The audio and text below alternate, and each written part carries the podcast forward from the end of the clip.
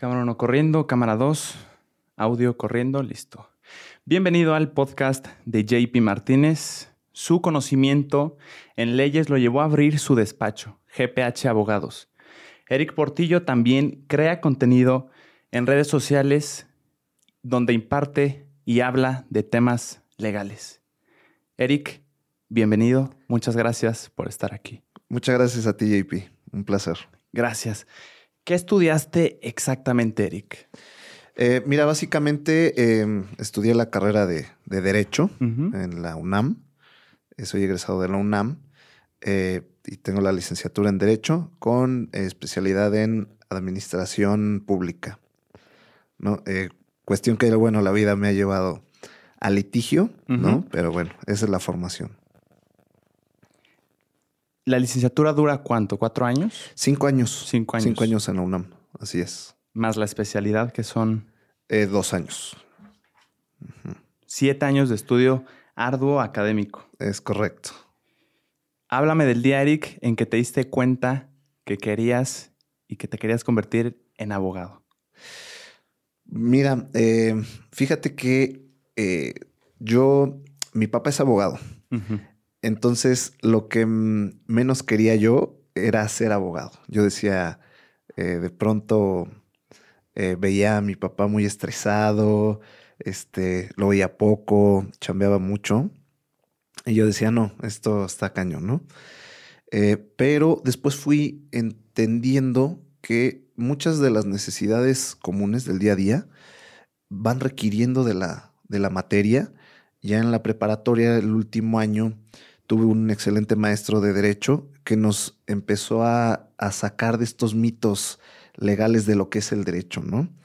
Estas ideas falsas de pronto que tiene, eh, que, pues que se tiene de los abogados y de su actividad.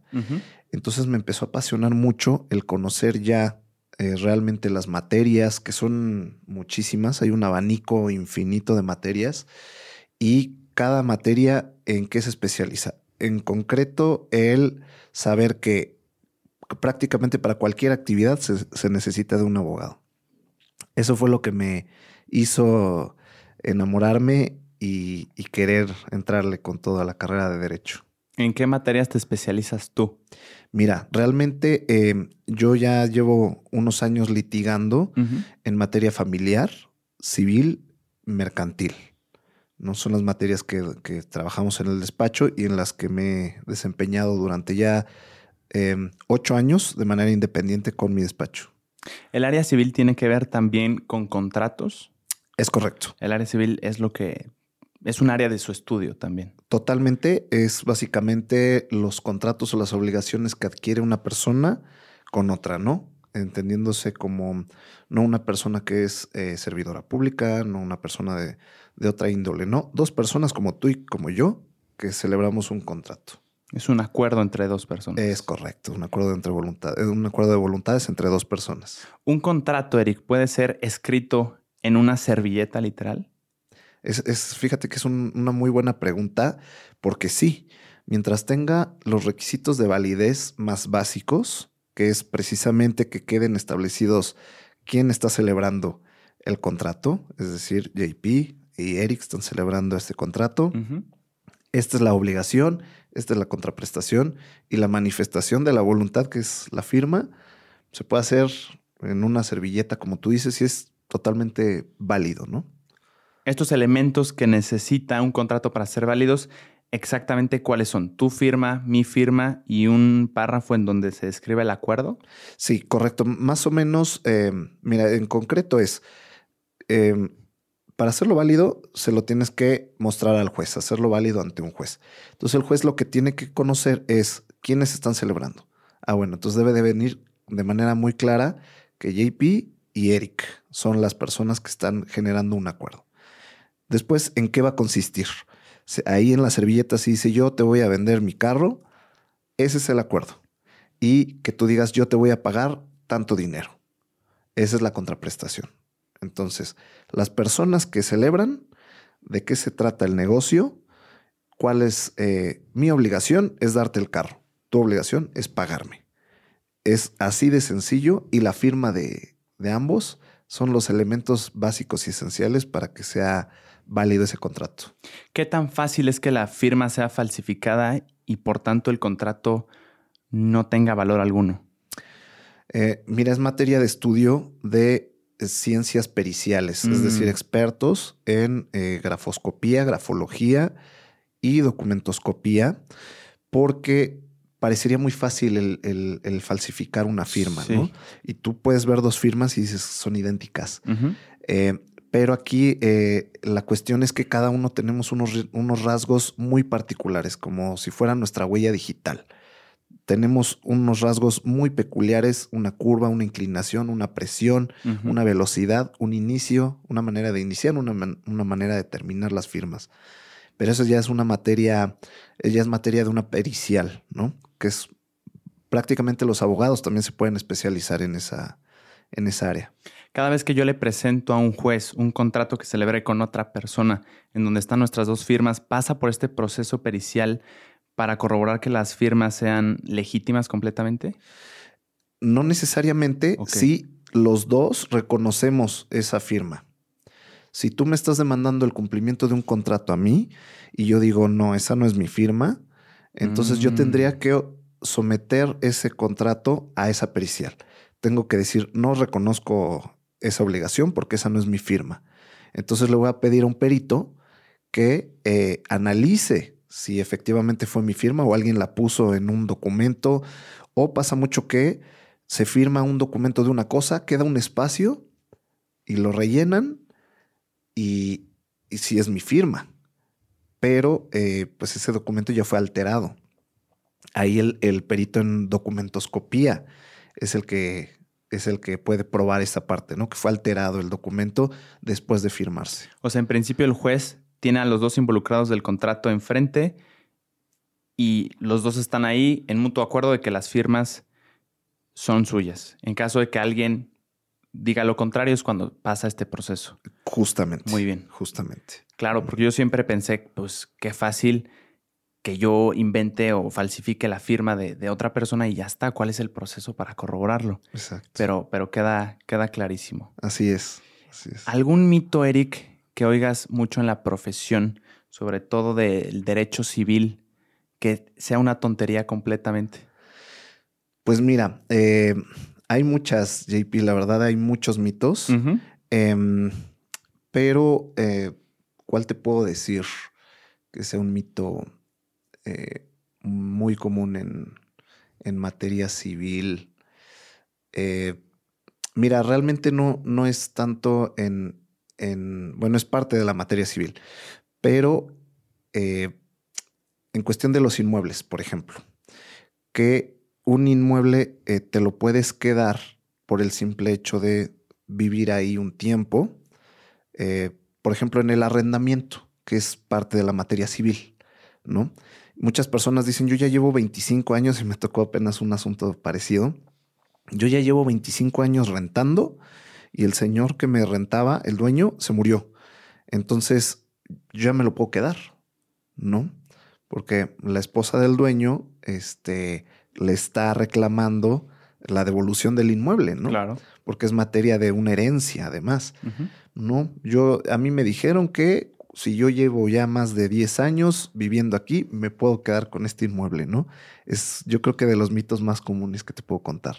Y es falso. Es totalmente falso. Si hay una figura que se llama usucapión o prescripción positiva, que eh, es una figura muy particular donde el Estado sí te genera un derecho para tú eh, tener la propiedad de un inmueble por el mero transcurso del tiempo. Eso sí existe. Si me voy muy técnico, JP, eh, regrésame porque No, por favor, está muy interesante. me interesa mucho este, hacer eh, platicar contigo y con la gente que, que te ve de manera más coloquial, ¿no? Y- Claro. pero tenemos un instinto de vernos muy de hacerlo técnicos. técnico, no te preocupes. Sí. Mira, es, eh, esa figura lo que hace es que no permitir que haya inmuebles ociosos, un terreno, una casa, un departamento, que al dueño no le importe y que ahí lo haya dejado. Y le da mejor derecho a una persona que explota ese inmueble, que Mm. siembra en ese terreno, que le da una utilidad a esa casa. Eh, y para esto tiene que haber ciertas características. sí efectivamente tienes que, eh, debe de haber un requisito de tiempo que generalmente es de 10 años de buena fe, de manera pública, pacífica, continua, y hasta ahí se queda mucha gente, ¿no? Pero falta un requisito que es en calidad de dueño. Alguien te tuvo que haber transmitido esa propiedad, no nada más es meterse a un inmueble, ahí esconderte o estar 10 años, nadie me la hizo de jamón y listo, sino tú, tú mm. tuviste que haber llegado a ese inmueble con una calidad de propietario, de dueño, que alguien te donó, que alguien te cedió, que alguien te tuviera o no la capacidad de hacerlo, pero tienes que demostrar esa parte, ¿no? Entonces, por eso yo creo que hay mucha confusión en ese mito de, del arrendamiento después de muchos años. Pero no es que en principio tú seas el propietario, simplemente alguien, tú le estás rentando a alguien y hay contratos de por medio de pagos. Es que si hay un contrato de arrendamiento ya no estás en calidad de dueño. Ok. Ahí ya no opera. Desde el momento en, que alguien más eh, ofrece en ese juicio un contrato que hace ver que no estás en ese inmueble por, en calidad de dueño, ya no te van a dar la prescripción, ya no te van a dar la propiedad de ese inmueble. Es decir, si yo te rento mi departamento y nunca me pagaste, nunca te pedí rentas, se me olvidó. Por el simple hecho de que yo diga, no, es que JP estaba rentando, yo no se lo vendí, con eso ya mm, no, no aplica el usucapión. No aplica muchas veces cuando, eh, pues tal vez alguien, algún familiar, eh, te firmó un contrato de compraventa y te lo dio, o de donación, ¿no? Entonces, bueno, dices, bueno, ya estoy en este inmueble, no hay escrituras, no hay nada, pero tú estás en calidad de dueño. ¿no? Tú has pagado el predial, tú has pagado los servicios, tú le has dado mantenimiento al inmueble. Entonces el juez sí te va a dar esa, esa, ese derecho, ¿no? Pero que desde el principio tú hayas sido el dueño. Eh, que estés en calidad. Ok. O sea, que tengas algo que diga que estás ahí en calidad de dueño. No mm. necesitas los requisitos formales como lo es una escritura pública para que ostentes la calidad de dueño. Claro, porque lo que yo he oído de ciertos casos es que tú, Eric, me rentas a mí un departamento, te estoy pagando la renta, la renta, y después de mucho tiempo de estarte pagando la renta, razonablemente pienso, hago la multiplicación de lo que yo te he pagado en renta mensualmente y digo, probablemente ya lo pude haber comprado o me acerco a la cifra de su valor eh, como para comprarlo. Por tanto, mi tren de pensamiento es, ya es mío, ya literal te lo pagué poco a poco, pero te lo pagué. He oído ese caso, qué tan cierto, qué tan falso es legalmente. Es básicamente el mayor mito que hay bien. En, ese tema, en materia civil, eh, particularmente en materia de inmuebles. Muy bien. Que si rento por muchísimo tiempo, tal cual como lo acabas de decir, ya se, se, asemeja o, o, ya se puede llegar a esa cifra del valor del inmueble, por lo tanto ya es mío, ¿no? Muy bien. Hablando otra vez del tema de contratos, Eric, ¿qué pasa si alguien firma un contrato en contra de su voluntad o no con plena conciencia?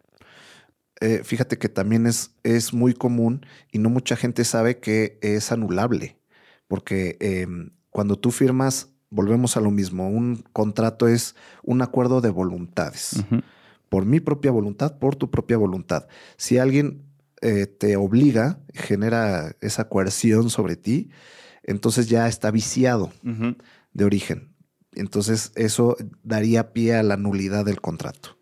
¿no? En, un, en, un momento dado eh, pasa mucho con personas malas en donde llegan con un notario público y dicen, ¿sabes qué? Este, a partir de mañana, este va a ser mi casa. Entonces firma aquí ante el señor notario por las buenas o por las buenas. Entonces, eh, pues perfecto, firmas, incluso allá es un documento que está elevado a escritura pública, que se celebró ante un notario público, que va a estar inscrito en el registro público de la propiedad. Sí. Sin embargo, por este elemento que tú me estás comentando, está viciado de origen, por lo tanto, daría pie a la nulidad cuando se compruebe que así fue.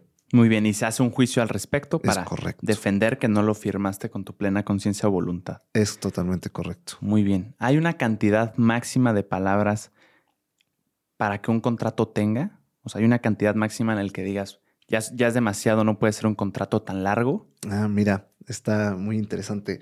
No, realmente no hay un, límite. Puede haber así como lo planteaste, un contrato en una servilleta, como contratos kilométricos, ¿no? Donde hay demasiados temas que cubrir y pueden ser contratos de la cantidad de, hojas que te imagines. Si no hay un límite de, de caracteres, de hojas, de...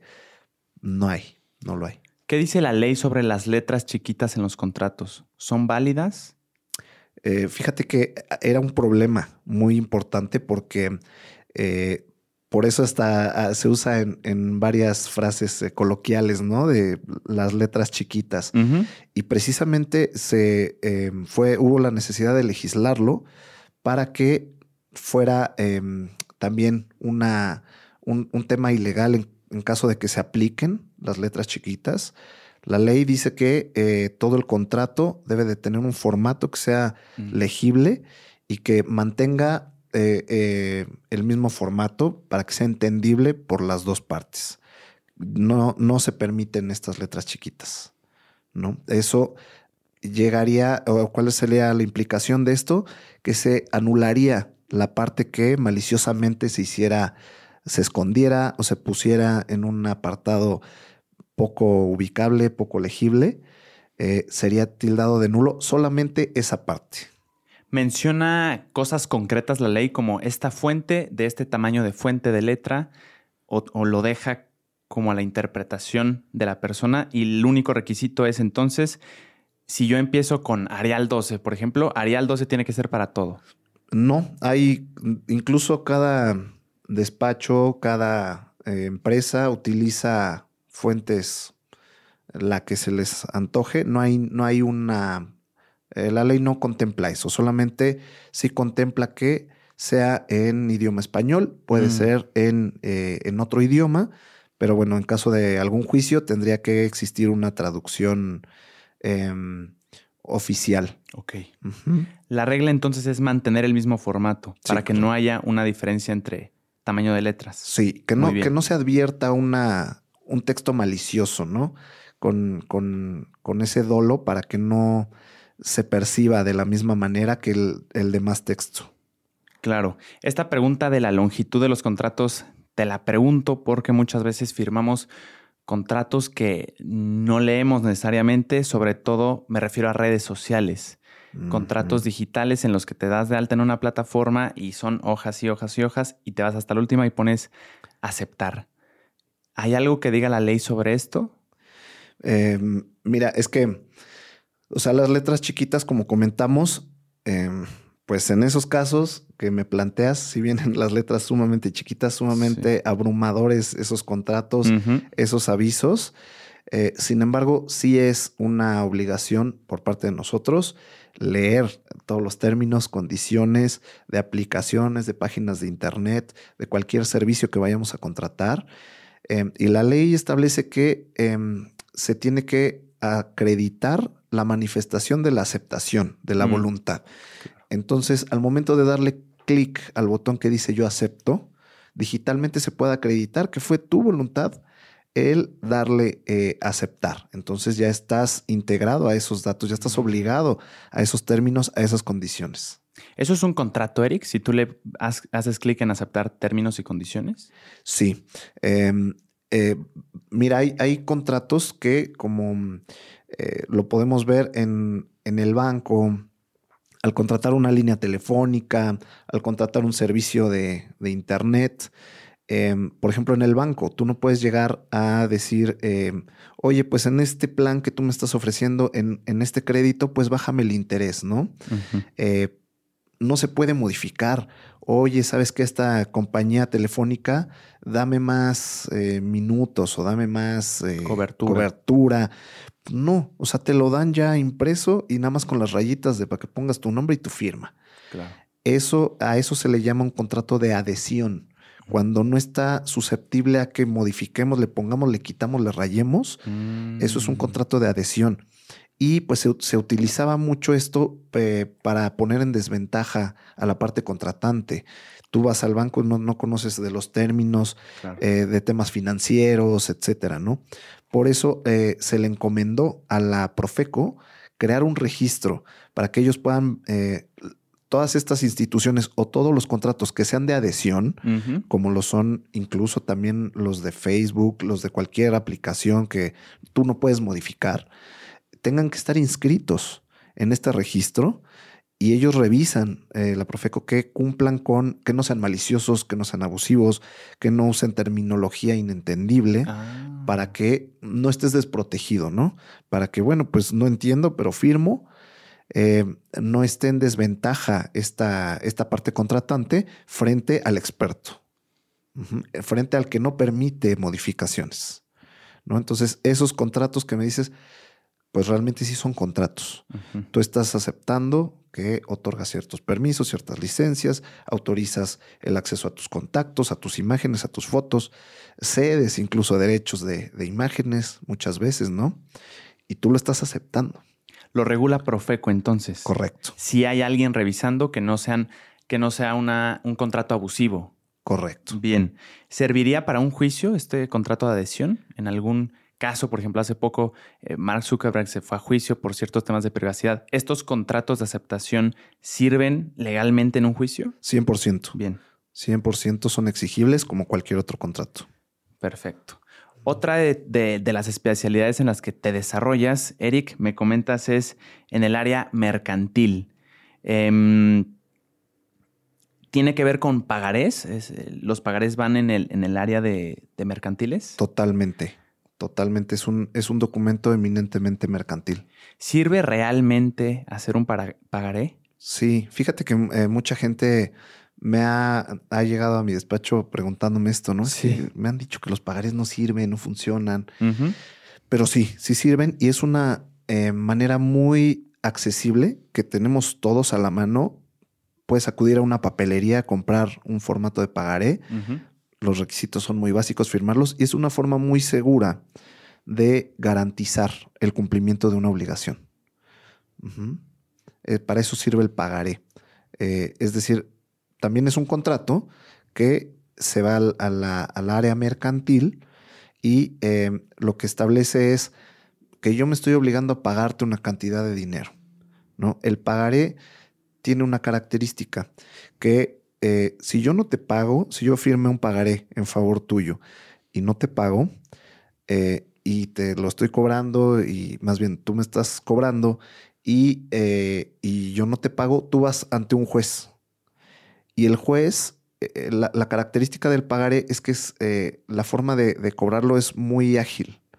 Hay un juicio especial para cobrar pagares. El juicio se llama ejecutivo mercantil. Y, la característica de esto es que cuando el juez lo recibe, no le importa el por qué, no le, no le importa si yo te presté, si tú me prestaste, si simplemente lo quise firmar porque lo quise firmar. Mientras tenga los requisitos del pagaré, es exigible. Por lo tanto, eh, cuando tú me vayas a demandar vía judicial el, el pago de, ese, de esa cantidad, eh, la característica de ese juicio del pagaré es que me notificas y me embargas desde el inicio, ¿no? Porque en otro juicio se tendría que comprobar, oye, ¿y por qué se hizo esta transacción? ¿Por qué dice que le debes? Oye, pero te había pagado la mitad. Sí. Entonces, por... aquí en el pagaré es, te debe, eh, te debo, págale.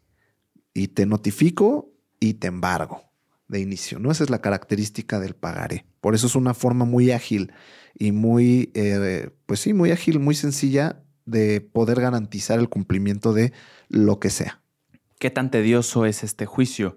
Que me dices que se llama ejecutivo mercantil. Así o sea, es. si alguien, yo te presté, no me pagaste, pero me firmaste un pagaré, ¿qué tantas veces tengo que ir al juzgado? ¿Qué tan tedioso es estar yendo, invirtiendo tiempo, energía y dinero para que alguien legalmente te cobre y se me pague? Mira, es precisamente se hizo esta figura para que sea ágil, para que no pierdas más tiempo, dinero, recursos en Sí. estar cobrando esta, esta cantidad que tú prestaste o que tú o que la otra persona se obligó por cualquier negocio a generar y, eh, y, y no se ha cumplido. Es muy ágil. Va a haber gente que diga, no, yo tengo este, cobrando un pagaré Sí. años y no se puede. Son por, por eh, ya situaciones ajenas o no, no regulares, ¿no? Que pues el deudor se elude de la notificación, que bueno, no voy a dar ideas, ¿verdad? Pero para alargar un juicio de ejecutivo mercantil. Hay casos, pero la ley está establecida y ese juicio está establecido precisamente para que se cumpla, para que se pague. Claro. Esa es la finalidad. Muy bien. También supongo que muchas personas en el prejuicio de que debe ser un juicio muy engorroso, eh, muy tedioso, eh, con mucho proceso y que, se invierte dinero. También supongo que hay gente que dice, pues ya, tengo el pagaré, pero no lo voy a hacer válido, no lo voy a llevar a juicio. Tal vez por eso tal, eh, ha perdido un poco el, valor de la figura del pagaré, ¿no crees? Fíjate que sí. vamos, se sigue legislando para poder evitar más bien para que se pueda cumplir con, las obligaciones que se pactan, ¿no?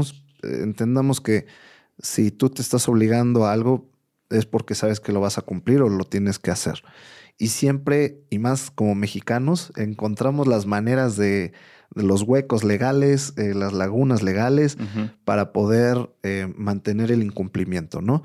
Y esa es la lucha entre eh, las leyes y los juicios materialmente eh, litigados, ¿no? Que se van abriendo huecos y la ley los va llenando, ¿no? Pero mira, sí te voy a decir que eh, es de pronto se le tiene mucho miedo al pagaré, pero yo sería, eh, yo recomendaría ampliamente que sea la manera en la que mejor puedes garantizar la obligación y el cumplimiento de algo, de una obligación. Muy bien. El, el área civil de la ley ve temas sobre vialidades, sobre tránsito, ¿todo esto lo cubre el área civil? No, ese, eso lo eh, cubre el área administrativa. Ok. Sí, em, eh, el, área administrativa, ¿por qué? Porque son eh, reglas que tenemos que cumplir como ciudadanos frente al Estado. ¿Me explico? Sí. Son Em, por ejemplo, bueno, el, reglamento de tránsito es la, eh, es la ley que regula eh, la forma de conducir, de, las vialidades, etcétera, ¿no? Esto lo hace eh, la administración, no es como la área civil que yo tengo una obligación con otra persona, mm. yo contigo, sino yo tengo la obligación con el Estado de cumplir. Si me paso un alto, estoy incumpliendo con esa ley que determina eh, el reglamento creado por el Estado, ¿no? Generalmente las entidades son las que crean cada reglamento, su propio reglamento, y hay que cumplirlo. Entonces, sí es una parte de, eh, del área administrativa más que civil. Ok, y, esta, esta, parte de tránsito no es una materia en la que tú te especialices.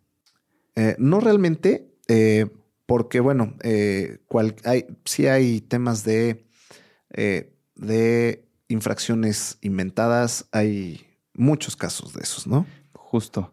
Lo, que quiero realmente preguntarte es si es legal apartar estacionamientos, por ejemplo, en el centro histórico, apartar el estacionamiento que está en vía pública fuera de tu casa con un cesto, con un bote, con una cubeta. ¿Es legal esto? No es legal y es qué bueno que te abocas a, plantear estos temas mm.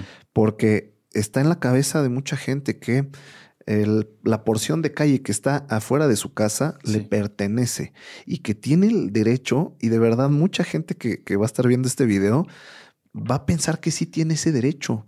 Y dicen, es que mi predial yo lo pago hasta allá. Eso es totalmente falso. Es vía pública y cualquier persona se puede estacionar en la vía pública siempre y cuando no obstaculice tu entrada. Entonces, el hecho de poner eh, las típicas llantas con cemento, las típicas cubetas con cemento, cualquier objeto en la vía pública está interfiriendo con la vía pública. Estás afectando el derecho de, tránsito de alguien más. ¿sí? Te estás apropiando, adueñando de un área eh, que no te corresponde adueñarte, ¿no? Entonces no es legal, no hay que hacer eso. Si yo voy en el centro histórico, me quiero estacionar en vía pública y está tapada por una cubeta, ¿qué protocolo debo seguir? ¿Qué es lo que tengo que hacer para que alguien eh, la quite y me pueda estacionar? Mira, eh, tú puedes quitar sin ningún problema un, obstáculo. Ok. Em, evidentemente, pues te expones a que pues, ya cuando regreses, pues ya tu carro ahí traiga algún premio, ¿no? Algún regalo. Pero lo que yo recomiendo es que eh, puedas comunicarte con una patrulla al 911 y eh, que te apoye, ¿no? Que te apoye para que eh, retire ese, ese mueble, ese obstáculo.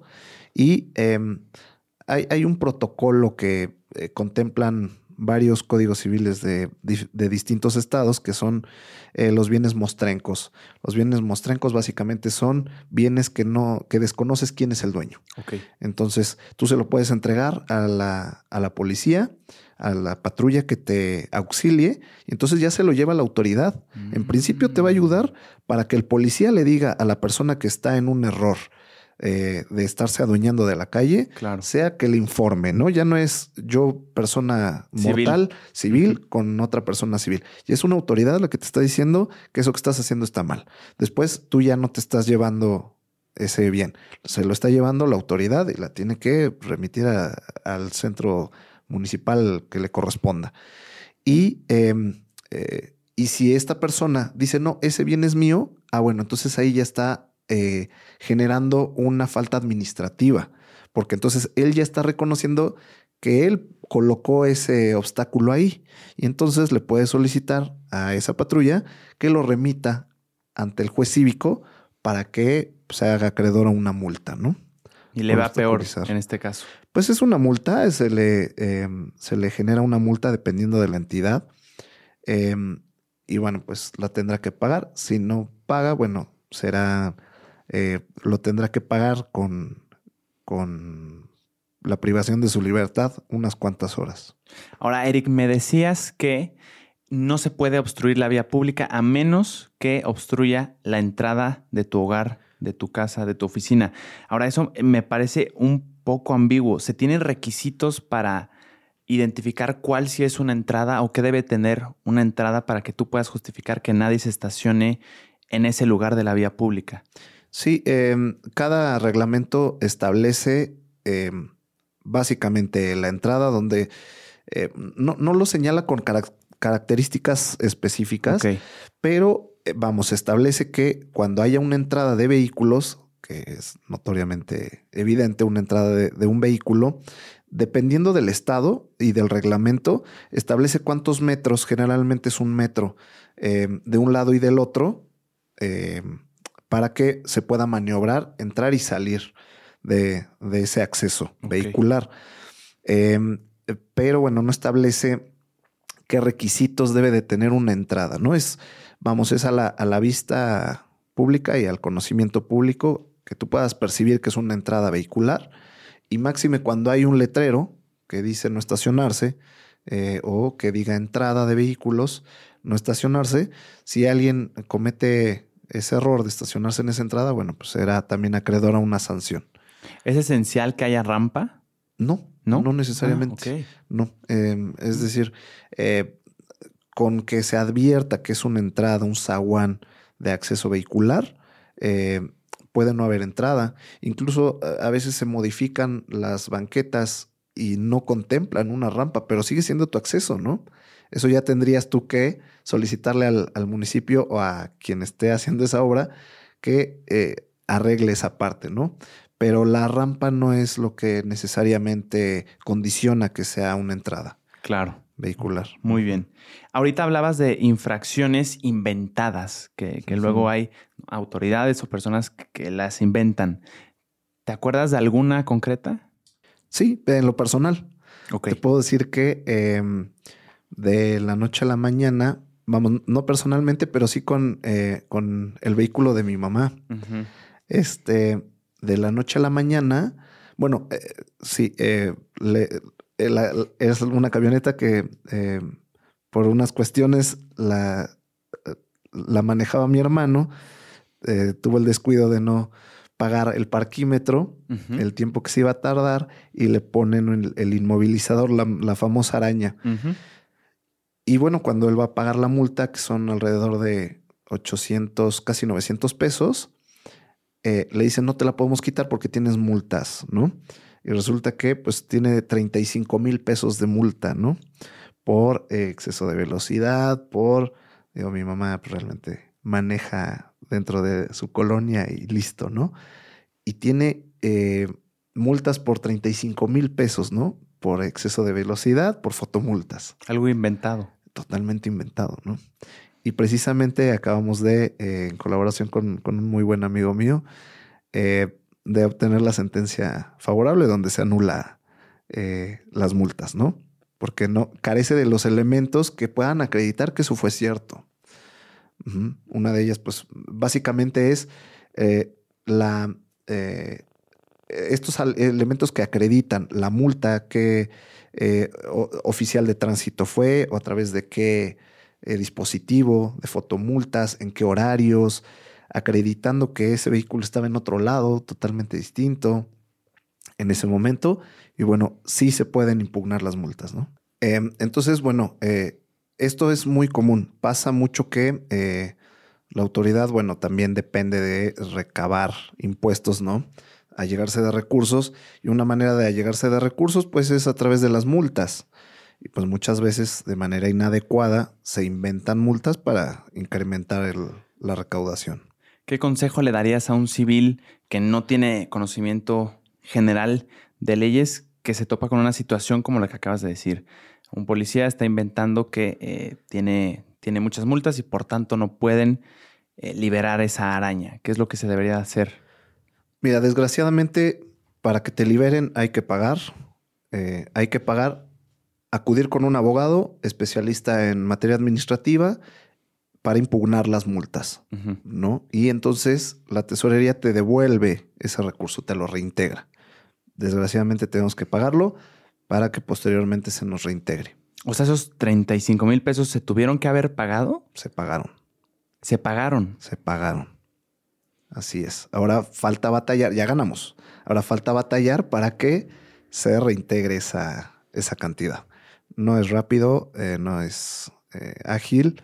Desgraciadamente es una mala praxis de, las autoridades, pero no hay que dejarse, hay que impugnar las multas. ¿Y se puede hacer incluso sin pruebas? O sea, si se ganó la sentencia es porque no vieron pruebas de esas multas previas. Correcto. En el sistema, me imagino, no, no existían. Sí, exacto, no, no existían. Y aún les fue posible eh, exigir un pago. Vamos, o sea, eh, em, sí, las ingresaron al, sistema. O sea, sí las multas, sí las ingresaron al sistema y al momento de que te van a retirar una, un inmovilizador, la famosa araña, verifican que no debas multas. Claro. Porque si las tienes que pagar para que te, quiten y queden limpio, digamos, tu récord de, multas. Entonces, al verificar eh, las personas encargadas de, los inmovilizadores revisan que hay una cantidad inmensa en el sistema. Falsa. Falsamente, pero estaban en el sistema. Wow. Así es. Así es. Qué tremendo está, ¿eh? ¿Eh? nadamos contracorriente en muchos casos con la autoridad. Pero exactamente qué pasó. Vieron la araña, la, la pusieron la araña más bien y pensaron, o sea, esas multas se pusieron ese mismo día. No, no, no, no. Se ponen, haz de cuenta, lo que pasa en la realidad es que algún servidor público corrupto le dice a otra persona, ¿sabes qué? Necesitamos incrementar la recaudación para el Estado, para la Ciudad de México, para el Estado que tú quieras.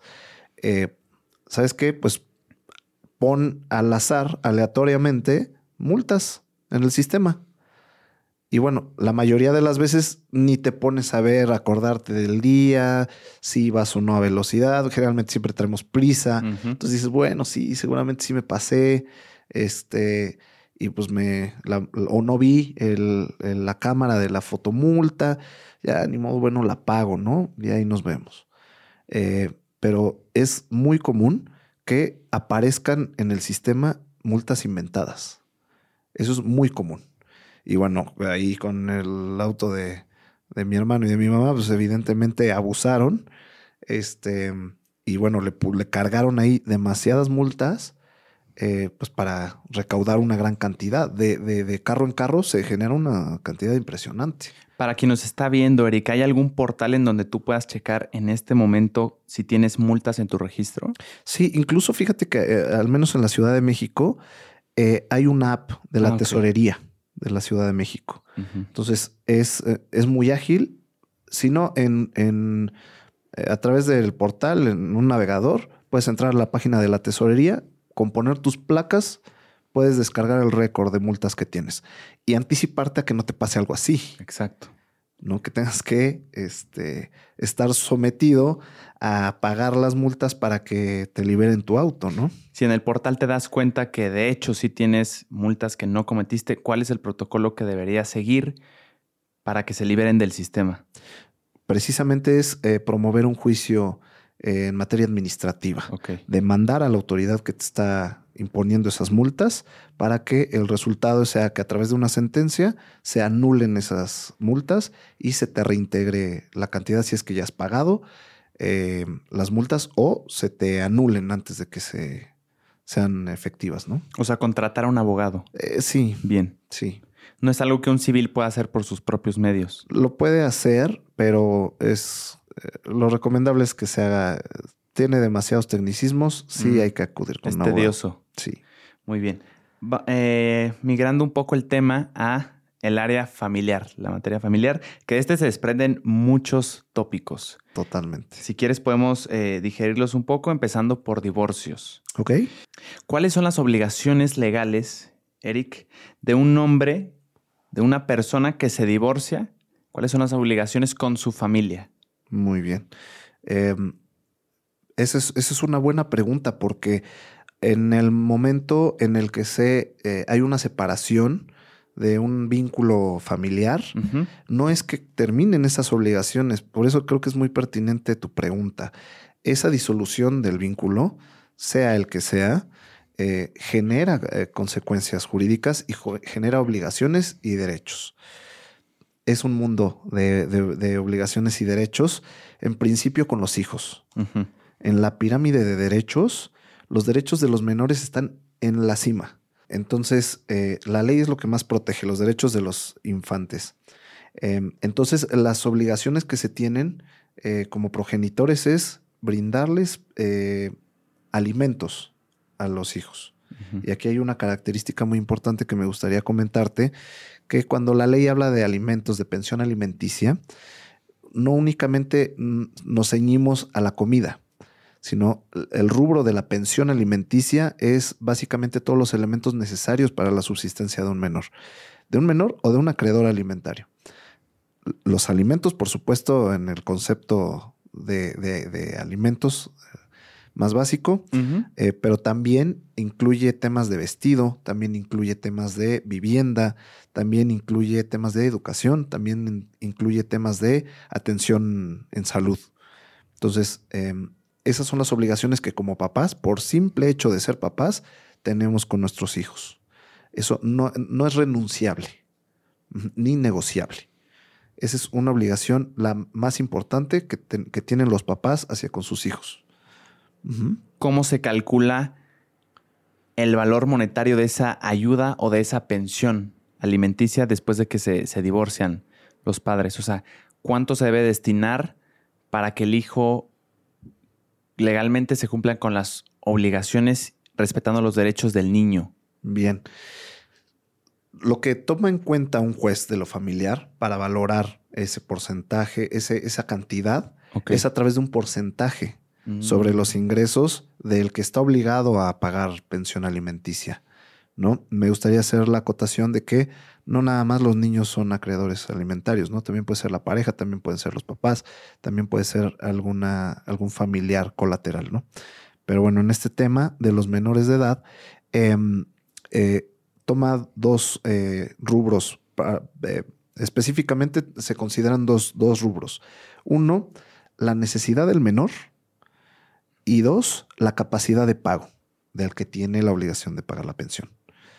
Esos son eh, los dos factores que tiene que tomar en cuenta un juez para eh, generar esa cantidad, que es la pensión alimenticia, y se genera a través de un porcentaje, generalmente. No es un porcentaje fijo para todas las personas. No, mira, eh, al menos en la ley del Estado de México, en la Ciudad de México, señalan que no debe ser menor al 40% de los ingresos. Sin embargo, sí, es mucho, pero materialmente no se aplica.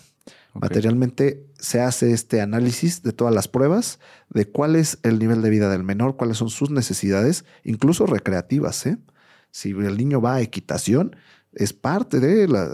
porque el menor no puede variar su nivel de vida. él no tiene la culpa, ¿no? Y debe de mantener su nivel de vida en la medida de lo posible. Entonces, parte de eh, esas necesidades son las recreaciones y la posibilidad de pagarlos del deudor. Y entonces se establece un porcentaje de sus ingresos ordinarios y extraordinarios sobre los cuales se le descontarán y que tendrán que ir destinados a la pensión de, del menor. Ahora, ¿solo los hombres son los que tienen la obligación de dar esta pensión alimenticia en, en una relación que se divorcia? Ese es un mito muy grande porque no solo los hombres, es algo que se cree que en un divorcio automáticamente el hombre es el que tiene que pagar la pensión alimenticia para los menores, ¿no? Y esto es falso. Eh, la ley establece que se tendrá que designar la guardia y custodia de los menores en favor de uno de los progenitores. Y el que no ostenta la guardia y custodia tiene que pagar la pensión alimenticia de manera remunerada, de manera económica. El que no tenga la custodia es el que paga. Sí, haz de cuenta que la, naturaleza de esto es que ambos padres están obligados a dar alimentos a los hijos.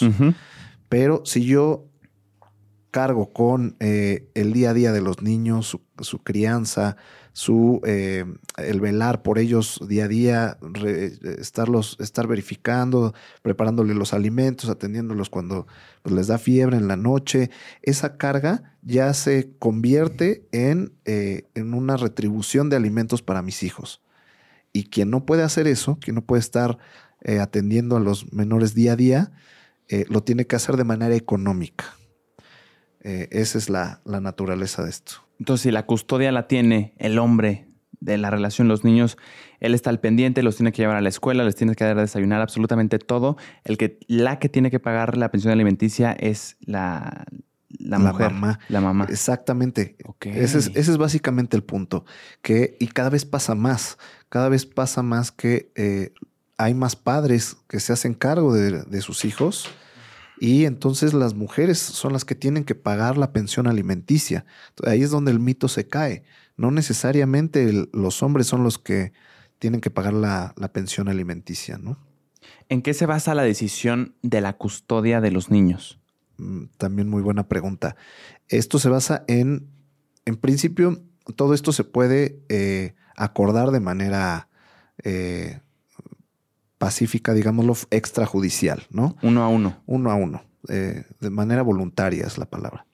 Eh, sin embargo, cuando hay una, una litis, eh, hay un conflicto de, en cuanto a esta parte, eso lo decide el juez, lo determina el juez. Y contestando tu pregunta, se basa en las mejores condiciones que puedan existir, que pueda tener uno u otro progenitor para sus hijos. Quien tenga esas mejores condiciones será quien ostente la guardia y custodia de los menores.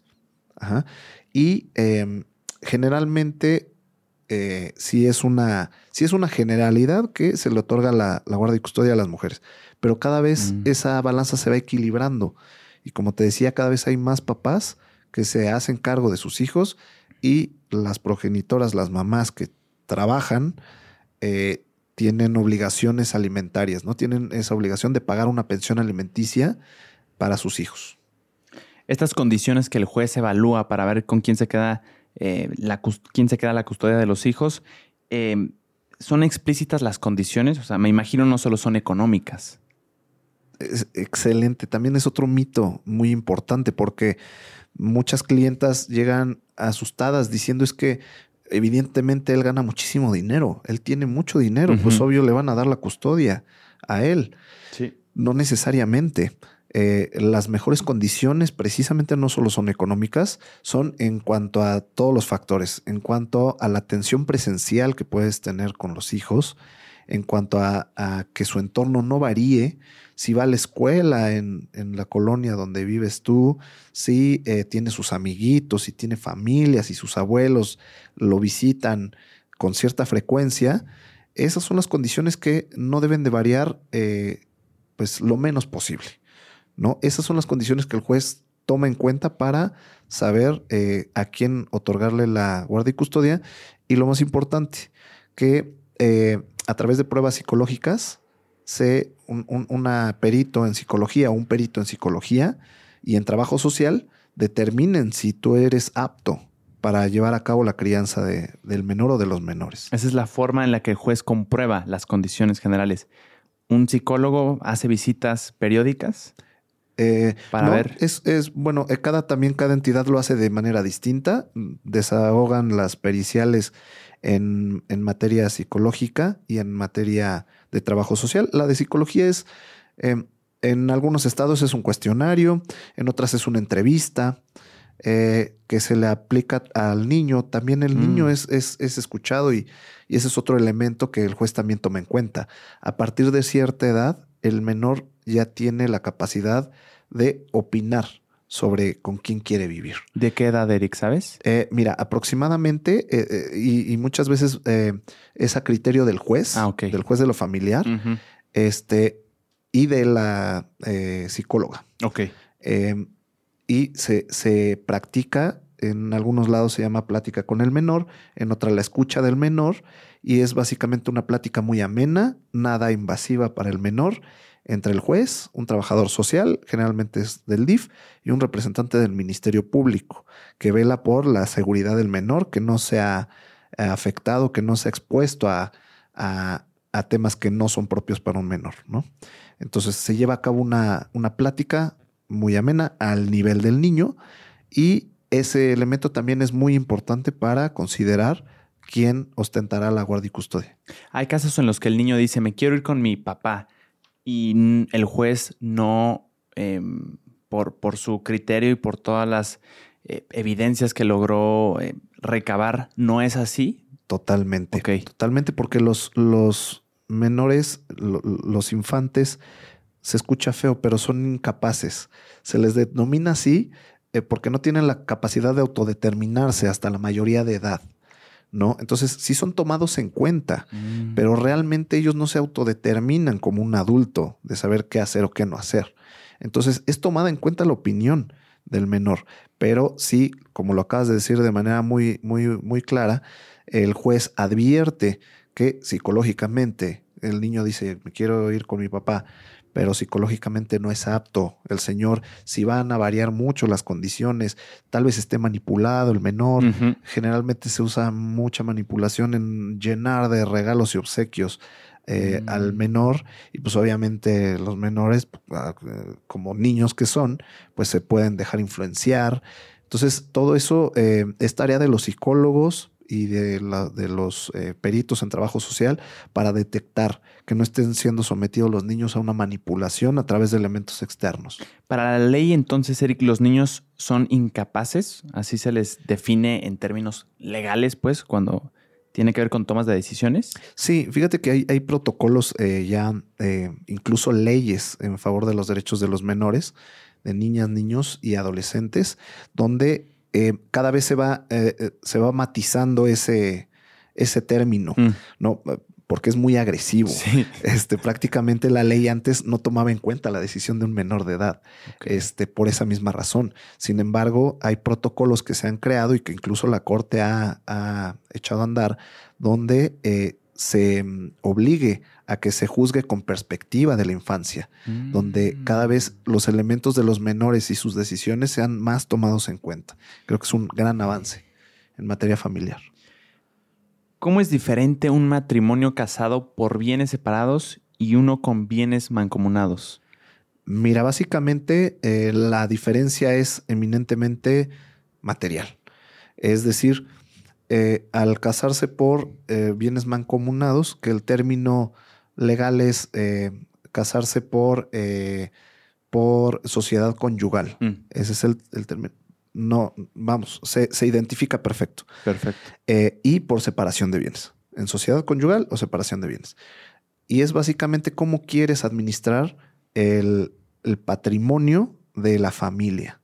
Si cada quien lo suyo o si como el nombre dice, sociedad conyugal, por eso hice la referencia, no por otra cosa, sino que es una sociedad. Todo lo que entre a esa sociedad es 50-50 para los dos. Entonces, ¿cómo queremos administrarnos? Lo que yo tengo es mío y lo que tú tienes es tuyo, o ambos creamos un patrimonio conjunto. Esa es básicamente la diferencia. si, un, si una pareja se divorcia y estaban casados por sociedad conyugal y muchas de las propiedades de la mujer, por ejemplo, no estaban a su nombre, eso queda fuera de la ecuación, ¿cierto? Sí, todos los bienes que se adquirieron antes del matrimonio quedan fuera. Si, si, se casan, eh, esa fue tu pregunta, si se casan dos personas por sociedad conyugal, todo lo que se adquirió antes del matrimonio no entra en la sociedad conyugal. No sé si esa es la pregunta que me estabas haciendo. Eh, sí, es interesante. Creo que mi pregunta iba más a que hace poco eh, eh, surgió el caso de un futbolista al cual desconozco, el se me escapa el nombre, que em, al divorciarse hubo ahí una, una intención malévola de, de, su pareja de querer pues intentar tener como varias de las propiedades o cosas así. El caso es que no se logró porque este futbolista tenía sus propiedades a nombre de su mamá. Mm, Entonces, según lo que entiendo, el juicio no pudo repartir o no tomó en cuenta esas propiedades porque técnicamente no estaban a su nombre. En la sociedad conyugal solo se toma en cuenta las propiedades que estén a nombre de la persona involucrada en la, en la relación de pareja. Eh, mira, este es un tema que eh, generaba mucha, mucha controversia porque hubo personas y abogados incluso que utilizaban este método para eludir a la, autoridad y que no se integraran estos bienes poniéndolos como, como en el ejemplo que me planteas, a nombre de la mamá, a nombre del familiar, a nombre de ta, ta, ta. Ahorita, justamente, y por eso hacía la referencia de que en las leyes se van abriendo huecos y la ley trata de irlos cubriendo, ¿no? Ahorita ya está cubierta esa parte y hay manera de anular operaciones ficticias. Esa operación que se hizo con el recurso del verdadero dueño, si se hizo con el recurso del verdadero dueño y se comprueba que fue para eludir eh, las obligaciones eh, de la familia, entonces son susceptibles de nulidad. Y de integración a la, sociedad conyugal y se divide entonces el, patrimonio. Pero si todo fue antes, Eric, o sea, si yo pensando en que me voy a casar, bueno, es que no tiene sentido. O sea, mi pregunta que te quería hacer es que si yo lo que quiero es simplemente antes de, del matrimonio tener, evitar que, mi pareja pueda ser, eh, quiera ser ventajosa con, con propiedades mías, pero creo que se, responde con, pues entonces no te cases con sociedad conyugal, ¿no? Eh, sí, pero vamos, en, de eso sí no hay ningún riesgo. Si, si yo adquiero bienes y, los pongo a nombre de mi mamá, yo estoy en toda la libertad de regalarle una casa a mi mamá. Este, a mis hermanos, a mis primos, soy bien bondadoso y bien dadivoso. Y los pongo a nombre de, quien yo quiera. Sí. Eh, y después me caso por dos reglas. No, no entra eh, en esta parte. Una, porque no fue con la intención de eludir la sociedad conyugal, porque todavía, porque todavía no existe. Y dos, por esa misma razón, porque los bienes entran los que se hayan adquirido después del matrimonio. Eh, el día siguiente al que este, te casaste y todos los días, eh, todos los inmuebles que, que compres o adquieran, mm. el día incluso el mismo día después de haber firmado el acta de matrimonio, en adelante ya entran eh, en la sociedad conyugal. Lo de antes no. Lo de antes no. Incluso ah, yo puedo tener 20 casas y los compré, las compro hoy y mañana me caso, esos bienes no se dividen. No entran en la sociedad conyugal. Tampoco entran en la sociedad conyugal si yo estoy casado y heredo un bien. Si heredo un bien, eso no es susceptible de que se integre a la sociedad conyugal. Otra cosa que no se integra, si eh, yo me saco la lotería y eh, me gano 40 millones de pesos, lo que se obtiene por la fortuna tampoco se integra a la, a la sociedad conyugal. Son las excluyentes, las excepciones. ¿Qué sucede exactamente si te casaste por sociedad conyugal? Otras personas lo conocen como bienes mancomunados, cuando, se, cuando te divorcias, ¿cuál es la regla? ¿50% y 50% de las propiedades se dividen? 100%, totalmente de acuerdo. Sí, yo 100%. Sí, exactamente. A la mitad, al 50% se dividen. No hay como, o sea, no hay un juicio para ver qué porcentaje, simplemente es la mitad de todo. Ahí el porcentaje no está a discusión. Ok. Es, es, es una sociedad al 50%. El matrimonio Mm. mancomunado, como se le conoce, es una sociedad, como una sociedad mercantil, al 50%. De pasivos y de activos. Es decir, si tenemos deudas, también se dividen. Si tenemos activos, también se dividen. Y solo de lo que se compró en esa sociedad conyugal, no antes. Es correcto. Eso no lo sabía, es muy interesante. Sí, correcto. Probablemente haya alguna persona que no tenga ni idea. Es, es algo que yo creí que todo lo que tenías se agregaba como a la sociedad conyugal. Te voy a dar un tip y que les va a servir mucho a, a tu audiencia porque existen contratos prenupciales. Podemos hacer un contrato prenupcial de decir, tú y yo nos vamos a casar por sociedad conyugal, excepto este bien que voy a adquirir. Yo voy a adquirir un bien y ese no va a entrar. ¿Estás de acuerdo? Volvemos a la- al acuerdo de voluntades. Sí, sí, perfecto. Y entonces se pueden hacer arreglos. Eh, eso pasa mucho cuando hay empresas, ¿no? Y entonces empiezan a entrar activos a la empresa del cual yo soy parte. Y entonces, ¿sabes qué? Necesitamos firmar una- un acuerdo prenupcial donde todo lo de la empresa queda fuera de la sociedad conyugal. ¿Estás de acuerdo? Sí, sí, perfecto. Y es motivo de que ya no se hagan los, los matrimonios después.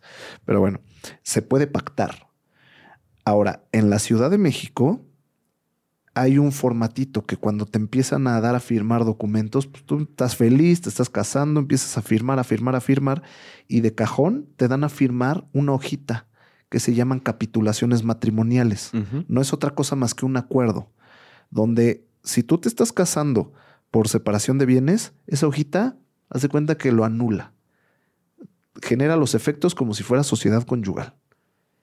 Y si, si por ley las herencias no se incluyen en la sociedad conyugal, en esa hojita que estás firmando que no estás leyendo, eso se anula ¿Cómo se llama la hojita? es eh, capitulaciones matrimoniales. Entonces tengan mucho cuidado al, al contraer matrimonio porque las capitulaciones matrimoniales te las dan de cajón y tú puedes, tú puedes no firmarlas o, o puedes hacer tus propias capitulaciones. Ajá, eh, con tus reglas, pero es un formato que ya te hacen, te hacen firmar. Eso lo que es- lo hacen para evitar que haya eh, una desventaja a una de las partes, pero al final de cuentas están eh, atentando contra tu propia voluntad. Y contra el acuerdo entre dos personas. Eso es lo más importante. Sí. Contra el acuerdo entre dos personas. Entonces hay que tener mucho cuidado al casarse en la Ciudad de México. Si tú te quieres casar por sociedad conyugal, lee muy bien todo lo que vas a firmar, ¿no? Y en particular estas capitulaciones matrimoniales. Ok. Cuando te vas a divorciar, también revisa para que sepas a qué te vas a, a enfrentar. Puedes ir al registro civil y solicitar las capitulaciones matrimoniales que firmaste. Ver si hay. Y si no las hay, tramitar una inexistencia de capitulaciones matrimoniales. Con eso ya sabes que no estás sujeto a esas condiciones, ¿no? Ahora, por bienes separados, Eric, cuando se divorcian las dos personas, simplemente se van sin más. Cada quien con sus chivas. Muy bien, esa es la, la diferencia como tal de la sociedad conyugal y de la en separación. estricto sentido, sí, esa es la diferencia. ¿Cuánto dura aproximadamente un proceso de divorcio? ¿Es muy engorroso el proceso? Mira, antes sí, continúo con, insisto, con la, con, con la cobertura de huecos que se van abriendo, porque antes había algo que se llamaban causales de divorcio. Mm. No te podías eh, divorciar así como así. Ahora ya. Por eso ahora se llama divorcio incausado. Antes habían ciertas causales, que la verdad es que ya este, muchas ya se me van porque ya no, no las uso, pero una de ellas era, por ejemplo, la infidelidad de una de las partes, otra era pues que una de las eh, de los cónyuges se salieran de, del domicilio eh, por un año o por dos años, depende de la legislación. Eh, si había una enfermedad terminal, por ejemplo, una enfermedad eh, de transmisión sexual, etcétera, ¿no? Pero tenías que cumplir con alguna causal para poderte divorciar. Ah, hubo una reforma muy importante a partir de la cual dijeron, ¿sabes qué? Así como es voluntad eh, de ambos casarse, ahora va a ser voluntad, pero sin necesidad de justificar la disolución del vínculo. Con la simple voluntad de una de las personas es suficiente. Y muchas veces llegan a, mi despacho a decirme, es que ya me dijo que no me va a dar el divorcio. Pues no te tiene que dar nada. Eh, con la simple voluntad tuya es suficiente para que te divorcies. Y tú lo manifiestas ante el juez y, y esto es un mito muy grande de, es que no te voy a, si te quieres divorciar, no te voy a dar el divorcio, pues me vale. No necesitas darme absolutamente nada. O sea, la otra persona no tiene que ir con el juez para decir, sí, sí acepto su solicitud de divorcio. No, sí se le tiene que notificar, pero recibe la notificación y se lleva a cabo una audiencia de aveniencia, le llaman, de conciliación, donde básicamente los conminan a dar un paso atrás y no divorciarse. Eso es de chocolate porque todo el mundo llega muy seguro de divorciarse. Y tienen que ir los dos. Tienen que ir los dos. De, no comparecer, se da la disolución. ¿eh? Ah, ok. No lo esperan. No lo esperan. Ok. Es pues no voy y entonces a ver, y nunca voy a ir y entonces nunca te vas a divorciar. Exacto. No. Se divorcian porque se divorcian. Entonces la disolución se da sí o sí. Esto me dices no siempre fue así. ¿Te acuerdas en qué año se implementó? ¿Fue hace mucho? ¿Tiene poco? Mira, eh, tenía el dato, la verdad te mentiría, pero ya lleva aproximadamente unos 15 años. Ok. Sí, de los divorcios incausados. Y es que también depende porque se fue modificando en distintas fechas de acuerdo a cada entidad. Que incluso me parece que hay estados que todavía contemplan causales, ¿eh? Me parece que hay por ahí un estado.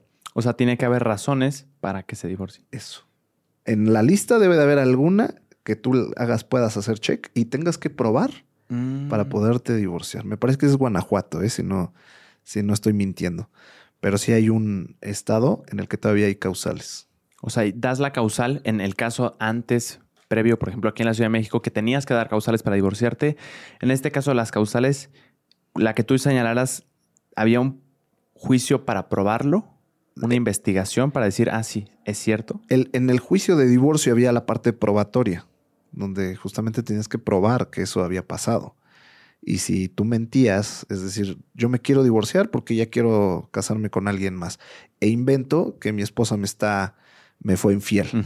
Entonces, al final de cuentas, se prueba que no, digo, era muy difícil, pero para poner un ejemplo, pues no se podían divorciar. En esa etapa probatoria se acreditaba que no era cierto, que no se probó esa causal. Mm. Entonces, por lo tanto, no se da la disolución del vínculo matrimonial. Y en el pasado, si tu causal que tú ponías para divorciarte era me fue infiel, si no tenías pruebas para, para asegurar eso que se hacía. Esa fue una de las razones principales por las cuales se quitaron. Ah. Oye, pues, ¿cómo, ¿quién va a entrar ahí y con una cámara fotográfica y, o, grabando? O, pues no. Entonces, este, eh, por eso mismo fue, yo creo, considero que fue la razón principal por la cual se quitaron las causales. ¿Cómo voy a probar que, que me fui infiel? ¿no? no traía una cámara, no traía testigos, no venía con la colonia entera para, para que se, se atestiguara, ¿no? Entonces, este... Tiene mucho sentido. Sí, totalmente. Y también ayuda a que en una pareja no haya una encapsulación de un compromiso sin salida, ¿no? O sea, puedes volverse en un ambiente tóxico, sin duda alguna. Totalmente, totalmente. Es la manera de retener a una persona, ¿no? Sí. Mantener dependiente a una persona en el matrimonio y pues eh, se vivía infiernos, ¿no? Sí. En el tema de las herencias, Eric, que también es un, es un tema que, en, la que, en el que tienes especialidad. ¿Qué pasa si una persona muere y no hizo en vida su testamento? Es más común de lo que imaginamos. La, no tenemos eh, mucha cultura de la previsión, los mexicanos. Entonces es muy común que eh, una persona fallezca sin haber otorgado testamento. ¿Qué es lo que pasa? Se pueden hacer em, por dos vías. La vía notarial o la vía judicial.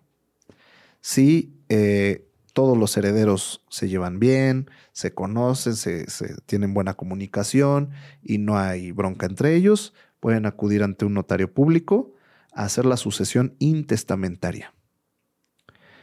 Em, el notario público está obligado a solicitar al registro público de la propiedad, al Archivo General de Notarías, al RENAT, al Registro Nacional de Testamentos, cuál fue la última disposición testamentaria. Porque muchas veces pasa que eh, tú llevaste a tu papá a hacer su testamento y te dijo, tú eres, tú eres el heredero universal, ¿no? Y posteriormente cambió su testamento. Él fue solo un año después, este, porque se enojó contigo y ya dejó a tu hermano, ¿no? Entonces, o tú crees que no tiene testamento y resulta que él nunca le dijo a nadie y sí fue a otorgar un testamento. Por obligación, sea testamentario, sea intestamentario, eh, tanto el juez como el notario tienen la obligación de consultar si existe una disposición testamentaria y cuál fue la última, porque esa es la que va a valer. Las anteriores pierden su, efectividad, su, pierden, eh, eh, vamos, la validez. Entonces, ese es el primer paso. Ya sea ante juez o ante notario, se eh, consulta cuál fue la última disposición testamentaria y se informa. Posteriormente, se tienen que acreditar el carácter de herederos. ¿Quiénes son herederos? ¿Quiénes son? No, pues somos cinco hermanos, ¿no? era soltero, era casado. ¿Quiénes tienen ese carácter de herederos? Perfecto, ya somos todos, no falta nadie más, ¿no? Perfecto. Y después se tiene que, ya, ya, ya tienen la calidad de herederos. Ya sabemos quiénes son los que van a heredar. Los que van a reclamar. Los que van a reclamar. Supongo. No necesariamente todos tienen que reclamarlo, ¿eh? Yo puedo decir, te informo que mi hermano también es heredero. Pero él está valiendo gorro, este, pero yo te estoy informando que él es heredero. Ah, perfecto. Entonces hay que llamarlo a, juicio. ¿Tú como figura de notario? Ah, bien, bien, bien. En el notario sí tienen que ir todos. Sí, tienes toda la razón. ante el notario sí tienen que comparecer todos y firmar todos. Estar de acuerdo todos. Y el notario se tiene que, tiene que verificar que todos estén de acuerdo. Que no haya una pugna entre ellos. Esto partiendo del hecho de que sí hay una disposición de hecho de testamentaria. Eh, haya o no haya. Ok, haya o no haya, este es el proceso. Haya o no haya es el proceso. Muy bien. Eh, si hay, nada más cambia de nombre básicamente. Entonces, el, notario, una vez que verifica que no hay una disposición testamentaria, ya recibe todos los oficios diciendo no tenemos nosotros una, un antecedente de que haya un testamento de esta persona. Em, el notario lo que hace es identificar a todos los herederos, como platicamos, y ya tienen el carácter de herederos. Ahora, identificar cuáles son los inmuebles. Para esto, se tiene que eh, solicitar la información al registro público de la propiedad para que digan, oye, ¿qué inmuebles tenía el de Cuyos? ¿no? El de Cuyos es la persona que falleció, de cuyos bienes se trata el, asunto. Eh, ¿Cuáles son los bienes? Pues tiene dos casas. Ah, perfecto. Entonces, esa es la masa hereditaria. Están libres de gravamen, no están comprometidos, fuera de cualquier garantía, fuera de cualquier juicio. Perfecto se divide en partes iguales. ¿Cuántos herederos son? Cuatro. Perfecto. Se hace una escritura pública. Él, tira una escritura pública. Eh, el tirar es la figura de, de, otorgar una escritura pública de un notario. Ok. Eh, otorga la, escritura pública en la que adjudica a ellos como propietarios en partes iguales, ¿no? Salvo que haya un acuerdo entre ellos. Ah, ok salvo que haya un acuerdo entre ellos. Oye, yo no quiero la cuarta parte de dos inmuebles. Mejor, ¿por qué no? Este, ustedes se quedan con uno, mm. dos personas con uno, dos con otro. Es más, alguno puede repudiar en favor de alguien más. ¿Sabes qué? Yo no quiero nada y yo quiero repudiar en favor de mi hermano que fue el menos em, favorecido. Afortunado. Entonces, repudio y bueno, pues repudiamos en favor de mis dos hermanos menores. Uno que se quede con una casa, otro con otra y los otros dos no quieren nada. Y eso, eso lo hace constar el notario público en una escritura pública, donde esa escritura pública los ampara como nuevos propietarios y manda esa información al registro público de la propiedad y cualquier persona que consulte los antecedentes de ese inmueble ya van a ver que ellos son los nuevos propietarios del inmueble y están eh, desde ese momento en toda la autoridad para vender, ceder o generar cualquier acto de dominio sobre ese inmueble. ¿Y el notario cómo en principio decidió quiénes iban a ser los acreedores? O sea, entiendo que es lógico que sean los hijos en el caso de que muera el papá, pero ¿qué hay de, no sé, ¿por qué no toma en cuenta algún amigo muy cercano del papá, a la pareja del papá que sigue viva? ¿Cómo, cómo el juez o el notario o el encargado de ver quiénes son los acreedores elige quiénes son los, los que van a, tener esa propiedad? Pregunta sumamente pertinente. Ellos, eh, el notario actúa de buena fe. En principio, la ley establece quiénes son herederos. Mm. Hijos y cónyuge, básicamente. A falta de cónyuge, los hijos. A falta de hijos y cónyuge, los padres. Y luego, de manera colateral, hermanos en primer grado, en segundo grado, etcétera, ¿no? Ese es el orden que se lleva para ser heredero. Eh, y, el, y el notario debe de seguir esas reglas, ¿no? Eh, es decir, si todos los herederos dicen, es que eh, mis papás también quiero que hereden, pues no. Según las reglas, ah. si hay cónyuge e hijos, ellos son los herederos en primera instancia. Y el notario actúa de buena fe. El notario no va a investigar oye, yo me parece que ustedes tenían otro hermano y claro, eso no lo hace el notario público, este, actúa de buena fe. Y si algo ahí hubo raro y no fueron honestos, es susceptible también de anulación por el heredero que no fue tomado en cuenta. ¿no? Entonces ahí ya se va al juzgado. El notario público dice, hay tantita bronca entre ustedes, se me van al juzgado allá arreglan, allá dirimen su controversia. Aquí vienen por las buenas y lo hacemos rápido y eficiente. Si hay bronca, váyanse con el juez porque el juez sí toma decisiones, el juez sí investiga, el juez sí tiene facultad incluso hasta de sancionar. Entonces, el orden para los herederos es primero cónyuge, después hijos, después padres. Cónyuge e hijos al mismo tiempo. Ok. O sea, eh, en un matrimonio eh, digamos, constituido por eh, papá, mamá y, los hijos. Fallece el papá, los herederos sería la cónyuge y los hijos, en primera instancia. Luego, si no están ni la cónyuge ni los hijos, se va a los padres. Correcto. Ok. ¿Qué tan, es un mito o no, Eric, que el gobierno se queda los bienes de una herencia si nadie los reclama y si no hay testamento de por medio? Si es una realidad. Esos bienes no pueden quedar en el aire. Em, si se hace una búsqueda exhaustiva que se tiene que hacer, em, esa búsqueda incluso el Ministerio Público tiene que intervenir en representación de los probables herederos. Y después de hacer esa búsqueda minuciosa y de plano no hay herederos, esos bienes se otorgan a la beneficencia pública. Ok. ¿Y hasta dónde terminan? Ven primeramente si hay cónyuge e hijos. No. Padres no están vivos. ¿Y ahí acabó? Sí. O, sea, van con los hermanos después, ¿no? Ah, vamos. O sea, una vez que hacen toda esa investigación. Sí, mira. Em, el Estado no es que esté pendiente de ver quién ya murió y ver qué, qué bienes tienen. Claro. Este, simplemente cuando se atraviesa en algún trámite un bien que resulta que no, aparece el dueño y lleva años. Y hay muchos eh, terrenos que llevan años. Y oye, ¿quién es el último dueño? No, pues fulanito. No, pues ya tendría 120 años. Obviamente ya, ya, ya falleció. Investígate quién, si tuvo hijos. No, pues no hay un acta de nacimiento registrado donde él sea el papá.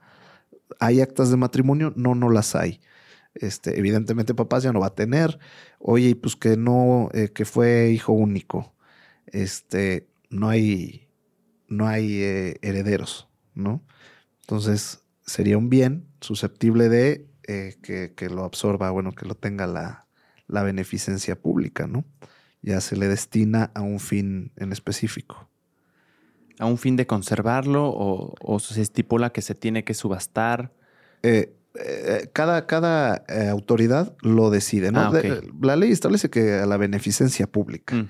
pero ese concepto, pues cada autoridad lo va a interpretar, interpretar de manera distinta, ¿no? Para mí, para este gobierno, la beneficencia pública es poner ahí unas oficinas de, de, trámites de lo que sea, de pasaportes, ¿no? Eso, va para la beneficencia pública. Eh, la interpretación que le dé dé la autoridad, una realidad es que pasa poco porque siempre le encuentran un dueño, ¿no? No sé si me explico. Claro, el, el ejemplo que pusiste sonó excepcional, o sea, que sea hijo único, que ya esté muy grande, que no tenga papás, hermanos. Sí, son como muchos factores que se tienen que cumplir antes de que pase a manos del Estado. Sí, bueno, es que eso, eso sí pasa, ¿eh? O sea, eso, eso no es tan excepcional. Sí pasa mucho, pero lo excepcional es que en un momento dado que cualquier servidor público advierte eso, pues aparezca un dueño por ahí, ¿no? Que pues tenga algún documento que lo acredite como dueño y entonces promueva un juicio de usucapión o prescripción positiva. Entonces que pues viva ahí por 10 años de manera pacífica, continua, pública, de buena fe y entonces mm. tramite el juicio y le otorguen la propiedad de ese bien. Eso es lo excepcional, que sí llegue a la beneficencia pública el inmueble. Claro. Siempre va a aparecer ahí un dueño. ¿Me explico? Lo, interesante es que lo que percibo que me dijiste es que el Estado reconoce como herederos solo a personas que tengan que ver con sangre. Correcto. De manera mm, consanguínea. No es como un amigo muy cercano que vivió toda su vida muy cercano a él. El Estado no lo reconoce a él como posible heredero. Es correcto. Es correcto. No lo reconoce. Wow. Pero sí permite que tú lo puedas designar a través de un testamento. Eso sí lo permite si yo quiero dejar, este, hay países que hasta dejan al gato, ¿no? Al perro. Este, aquí no se puede, pero, em, pero vamos, si tú otorgas un testamento y dices, yo le quiero dejar todo a mi amigo, la ley no, no te lo impide, ¿no? Es tu voluntad dejárselo al amigo. Por esos tantos conflictos de, de herencias, ¿no? Porque pues los, los, familiares son los que están esperando heredar y se encuentran muchas veces con la sorpresa que no, que el heredero universal es alguien ajeno a la familia. Ahora, ha habido casos en los que una persona dice que tiene un testamento de su padre o de su madre porque es un escrito con puño y letra de la persona con la voluntad de dejarle estos bienes a los hijos o a tal persona, pero no está ante un notario. ¿Hay algo que se pueda hacer con ese documento para que cuente como un documento que pruebe herencia? Eh, no, eh, surte efectos únicamente cuando está em, notariado.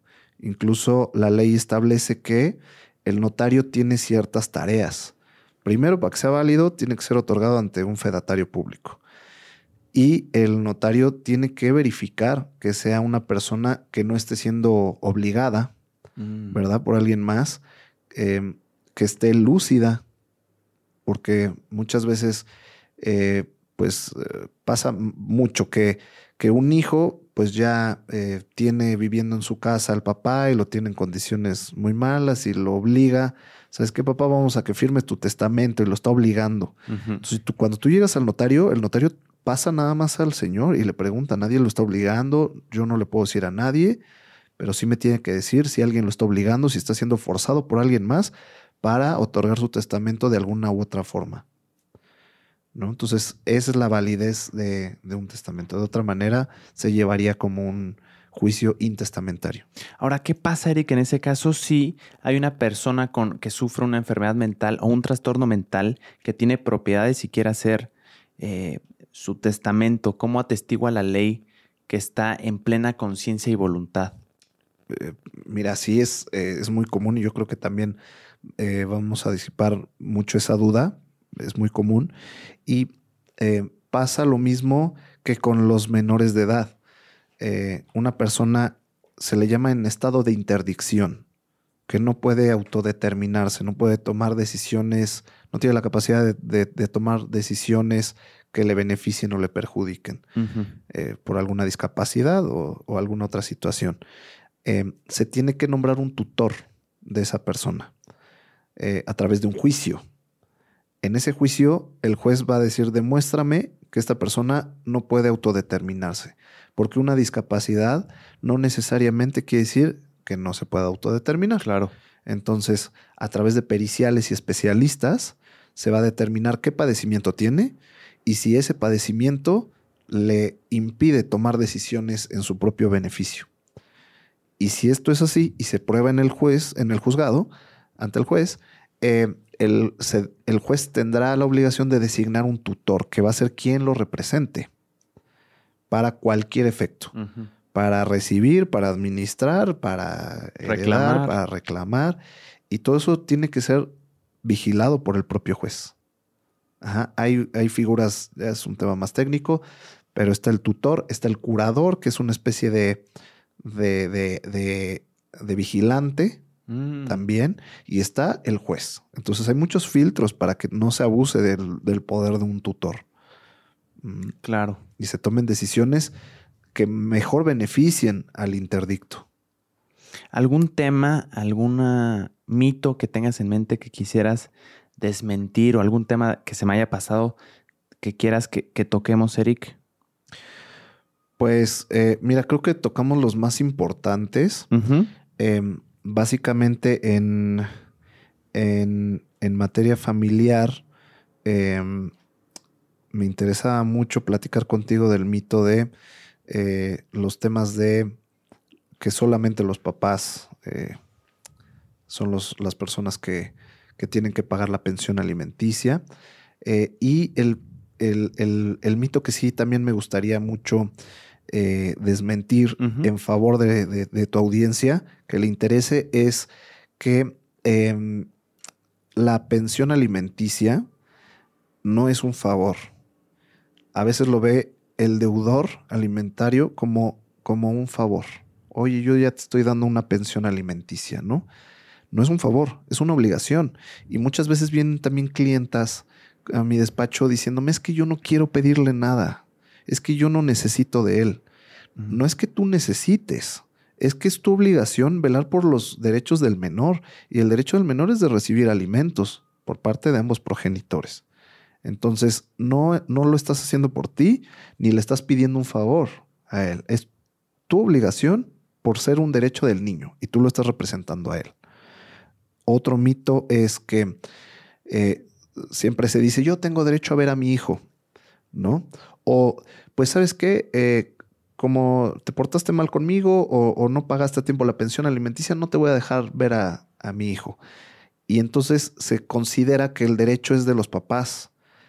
Una, a poder decidir cuándo el niño va a convivir con sus papás y cuándo no, que es eh, un error garrafal, y eh, que se tiene que considerar que el derecho es del menor, de convivir con sus papás. Ninguno de los papás está en posibilidad de negociar el régimen de visitas y no está condicionada la pensión alimenticia con el régimen de visitas. Si das eh, pensión alimenticia, lo ves. Si no das, no lo ves. Son derechos totalmente distintos y son del niño. Em, el niño tiene derecho a convivir con su papá. El, el, menor tiene derecho de convivir con su mamá. Y quien lo evite está tentando contra el menor. Entonces, no hay que caer en ese error de estar negociando con los derechos de los niños. ¿Cómo se toman en cuenta los factores para determinar cuánto tiempo, qué días y por, por, cuánta prolongación de tiempo va a poder ver el niño tanto a su mamá como a su papá? Mira, es eh, básicamente la edad.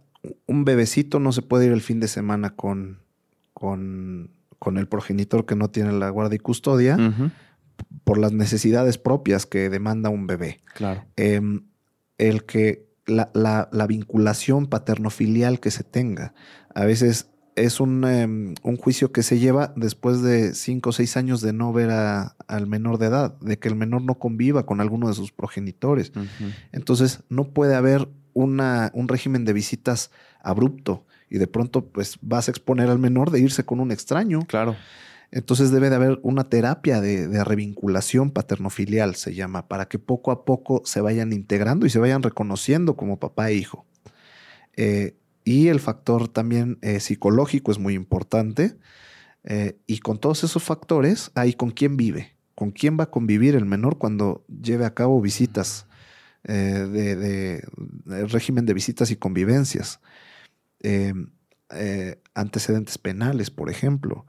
Eh, todos esos factores, eso, eh, ya eso es una operación más compleja que hace el juzgado para definir si las convivencias son eh, con pernocta, es decir, que se, el menor pueda quedarse a dormir en la casa del progenitor que, con el que tiene que llevar a cabo las visitas, si no es con pernocta, em, si es em, de dos días, si es de un día, el horario en el que tiene que eh, llevarse a cabo esto, e incluso los juzgados de lo familiar tienen un centro eh, de convivencias, eh, aquí en la Ciudad de México se llama el SECOFAM, es un centro de convivencias donde las visitas y las convivencias son supervisadas. Cuando hay temor de que algún niño fue víctima de violencia por el progenitor, mm. las visitas al final se debe de garantizar ese derecho del menor de convivir con su papá, pero de manera supervisada, en ese centro, donde está totalmente vigilado, donde está en las condiciones más ah, idóneas para el menor y eh, con las condiciones de seguridad también para todo el mundo, ¿no? ¿Qué pasa si una vez estipulado el tiempo que va a ver el niño a su papá o a su mamá, se hace un acuerdo después entre ambos padres de, bueno, ya, sí se puede quedar a dormir contigo. ¿Es eso una violación al contrato que ya se había hecho con el juez o con la persona indicada para determinar este, estas estipulaciones de tiempo? Buenísimo. Yo ya lo estaba dando por hecho y qué bueno que me lo comentas. Eh, sí, es, eh, sí, es susceptible a, convenir el tiempo del, del, régimen, siempre y cuando no haya un factor de peligro como los que platicamos.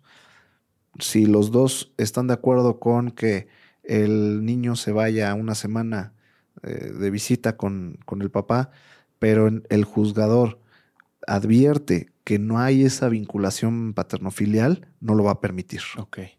Si no hay ningún problema, adelante. Incluso hay convenios donde se establece, ¿sabes qué? Cuando mi hijo quiera. Ya tiene 13 años, 14 años, 15 años. ¿Y qué te parece si no nos peleamos por esto y estipulamos en un convenio que cuando el menor quiera eh, convivir con su papá o con su mamá, va a ser de manera libre? Perfecto. Y hay eh, veces que se establece de una manera muy sistemática, que es em, un fin de semana sí, un fin de semana no, un periodo vacacional con la mamá, el otro periodo vacacional de acuerdo al calendario escolar con, con, el papá, el día del padre con el papá, el día de la madre con la mamá, el cumpleaños de uno de otro, Navidad con uno, Año Nuevo con otro, ¿no? Es como el estándar. Claro. ¿Se firma, Eric? ¿Se firma un convenio? Correcto, se hace un, un, convenio judicial, es decir, que tiene toda la firmeza y tiene toda la legalidad porque se firma ante el juzgado. Muy bien. Eh, ha habido casos en los que la pareja, una, una, de las dos personas que conforman la pareja, quieren sacar de vacaciones fuera del país al niño que tienen, eh, del, cual no tienen custodia. ¿Es posible eso o está estrictamente prohibido sin importar qué? No está prohibido, pero sí está condicionado a que exista la voluntad expresa de ambos papás. Mm. ¿Y cómo se hace generalmente? A través de un notario público acudes con un notario público y dices, si yo consiento que se vayan a Disney, a cualquier lugar fuera del país, yo lo consiento. Em, yo estoy enterado de cuándo se van, cuándo regresan, dónde van a estar hospedados. Claro. Si el consentimiento es de ambos padres a través de una escritura eh, pública, en una, declaración notarial, es un trámite muy sencillo que se hace en un día, en un, en un momento y eso ya se puede, eh, se ampara para que en el momento en el que salga el menor se lo van a pedir y se entrega eh, ante las autoridades migratorias y no pasa nada. Buenísimo. Ronda rápida de preguntas, Eric. Me está volviendo a salir el este de temperatura, pero ya estamos en la parte final y cualquier cosa la reinicio, ¿va? Ok. ¿Qué consejos malos oyes en tu profesión con frecuencia? Eh, llevan como 10 veces que te digo qué buena pregunta, pero es excelente pregunta. Consejos malos. Eh, hay uno que tenemos que luchar contra, contra eso a toda costa, que es el acusar a uno de los progenitores de violencia familiar con tal de negociar pensión alimenticia, con tal de negociar patria potestad, con tal de negociar, bueno, la patria potestad no se negocia, pero sí la pensión alimenticia y negociar visitas y convivencias. ¿Qué prefieres? ¿Me desisto de la acción penal o me, me apruebas el 40% de pensión alimenticia? Eso es una práctica, pero eh, horrible, deshonesta y muy común, sumamente común. Te puedo decir que en el 80% de los casos se llevan a cabo las dos vías, la penal por violencia familiar supuesta mm. y el, el, tema familiar. Entonces, ¿sabes qué? Pues no, yo te voy a dar el 20%, que es lo común, eh, lo usual. Y este, ah, sí, bueno, pues ¿qué crees? Te estoy denunciando por violencia. Entonces, em, súbele. Súbele, ¿no? Y me desisto, pasa nada. Mm. Esa es una muy mala práctica que voy a hacer todo lo que esté en mis manos para poder ir poner un grano de arena y que, eso se, esa práctica se elimine. Si pudieras poner en una, si pudieras poner una frase en un espectacular gigante, ¿qué pondrías? En una frase. Sí, una frase, una idea, un pensamiento. La que se me ocurre ahorita es precisamente la que te dije. La pensión alimenticia no es un favor, es una obligación. Muy bien. Em, esta es una pregunta eh, que, sale un poco de, la profesión, pero creo que puede ser valiosa para, tanto para mí como para alguien de la audiencia. ¿Cuál es una de las mejores o más valiosas inversiones? ¿Cuál es una de las mejores inversiones que has hecho últimamente? Esto puede ser comprar cierta cosa que me ayudó a ser más productivo o, no sé, este, este nuevo sartén, cualquier cosa que, que se te venga a la mente? Prepararme, seguir aprendiendo, seguir preparándome, creo que es la mayor inversión eh, que tengo en mente y que voy a continuar haciendo. ¿Tienes algún hábito que le pueda parecer extraño a alguien más? Como una rutina, un ritual. Sí, tal vez eh, el, hablar solo en el carro antes de alguna audiencia o algún compromiso, el ir platicando conmigo mismo. ¿Te preguntas cosas o qué? No, yo voy hablando, este, lo que pienso lo voy diciendo en voz alta, ¿no? Eso, me, hace llegar ya con cierta, cierto calentamiento a alguna audiencia, alguna, alguna reunión importante, ¿no? Qué interesante. En los últimos años, ¿qué nuevo hábito o creencia ha cambiado en tu vida a bien? Eh, precisamente el, ha cambiado la idea de que eh, he, dominado la mayor parte del derecho. Em, precisamente al seguir estudiando constantemente, me he dado cuenta que cada vez hay mucho más que aprender, que es muy dinámico el derecho porque todo el tiempo está cambiando y em, que no hay que ser tan confiado de pensar que eh, todo lo sé, ¿no? Ok. ¿Hay alguna frase en la que pienses frecuentemente o que vivas en base a ella? No, no despegar los pies del piso. Ser honesto y ser humilde. Eso. Te agradezco mucho, Eric. Si quieres decir algo más, este es el momento, lo que quieras. Eh, para mí esto fue una clase, seguro para otra persona que estoy yendo aprendió cosas que antes no sabía, que no tenía claras, desmitificaste varias cosas que se daban por hecho por alguna razón. Te lo agradezco eh, muchísimo y, nada, algo, algo que quieras eh, decir, algo que quieras Sí, agradecerte, JP, este, agradecerte porque eh, y felicitarte eh, porque tienes una tarea bien importante, el comunicarle a muchas personas temas, temas trascendentales y creo que el abrir esa ventana de comunicación y a través de estas vías de redes sociales es una muy buena eh, forma de dar a conocer temas, temas importantes que nos permiten también informar a, los, que, los que te están viendo y eh, conocer también de, temas que tal vez eh, no sabemos, pero en algún momento nos van a, nos van a ayudar. Muchas gracias nuevamente, te agradezco mucho. Gracias a ti, Eric. Si en algún momento quieres hacer segunda parte, yo más que feliz. Están abiertas las puertas completamente. Encantado. Y tú que estás oyendo, ¿qué le preguntarías a Eric la siguiente vez? Hay muchos temas que seguramente no profundizamos lo suficiente. Coméntalo aquí abajo y te agradezco que lo hayas visto u oído. Eric, tú tienes un despacho. Em, ¿Cómo te podemos contactar si alguien tiene una situación concreta o si tiene un caso ahí legal eh, que quiera asesoría y eh, algo jurídico? Sí, con mucho gusto se pueden em, comunicar a los teléfonos del despacho, eh, que te lo proporcionaré y por acá estará saliendo. Sí. Y en mis redes sociales, en Instagram estoy como Portillo Abogado y en TikTok soy Eric Pore. Perfecto. Eh, van a estar los links aquí para hacer una, para agendar una cita en estos números, ¿verdad? En esos números es eh, WhatsApp y es teléfono eh, de la oficina. Por cualquier medio de esos o por redes sociales me pueden escribir también. Con mucho gusto se contactan para agendar una cita. Temas legales en general con especialidad en los que hablamos durante el episodio. Es correcto. Ok. Es correcto. Eh, y de cualquier otra materia, porque bueno, el despacho tiene otras materias también con otros abogados especialistas. Buenísimo. Pues entonces aquí van a aparecer los números. Te agradezco mucho otra vez y que estés muy bien. Gracias a ti, JP. Bye. Gracias.